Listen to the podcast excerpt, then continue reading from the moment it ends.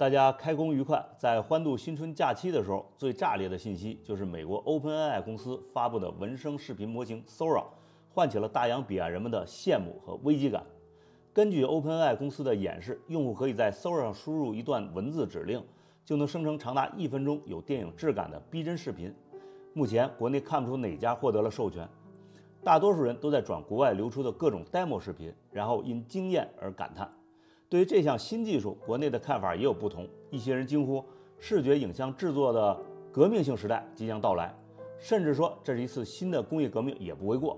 他们认为 Sora 正式应用的时间，相信不会让大家等得太久，而这必将会对很多行业带来冲击，并且这种冲击将超越 ChatGPT，因为比起文字，自动生成视频还会涉及对角度、光线、情绪的把握，涉及对事物更加完整的理解。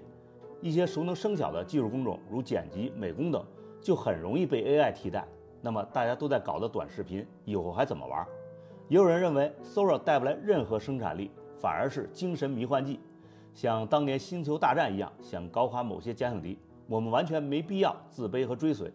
他们举的例子就是前两年火热的元宇宙概念，如今也没结出什么果实。也有人说，无非是一些卖 AI 课程的人骗钱的手段。说实话，老干部也得不出准确的结论。毕竟我们的信息受到很多阻隔。以我朴素的认识来看，一年多前 ChatGPT 刚刚亮相，确实带给我们太多惊叹。而我们自己在智能科技上，也确实很少有划时代的技术。就像前几天听一个节目说，美国人最擅长创新，中国人最擅长市场化，所以中美联手天下无敌。咱们的新玩意儿，更多是在人家的想法下发扬光大。如果说 AI 没价值，为什么这么多互联网大厂争先恐后的 all in？我国的大模型技术发展的不慢，也有企业家强调自己的先进。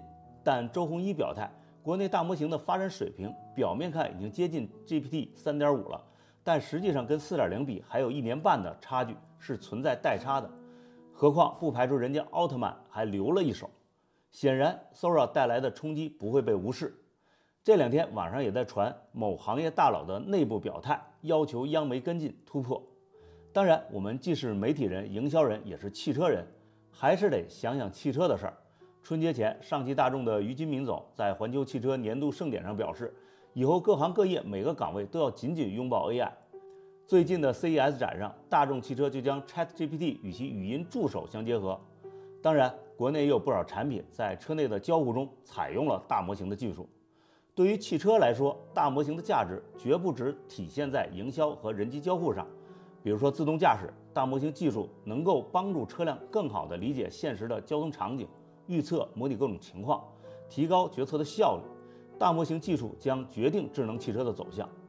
中国汽车改变世界汽车格局，靠的就是智能化。目前我们的领先还得益于消费者对于潮流科技的追捧，引导汽车厂商做了更多的尝试。所以未来竞争态势如何还真不好说，也不只是汽车行业，在很多高精尖的研发环节，在很多基础科学的研究方面，比如制药、能源等领域，有了 AI 的助力，相当于增加了多少人力，能够提高多少效率，节约多少成本，能够为工业生产带来多少助力。所以大模型绝不是虚的玩意儿，如何利用这样的技术革新去应用，值得研究。然而，大模型积累的数据越大，越好用，越有价值。如果中国没有自己的大模型底层技术，必然又成为新的卡脖子领域。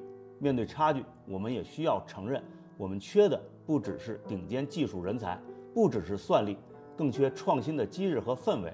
这就需要解放思想，这也是这两天的热词儿。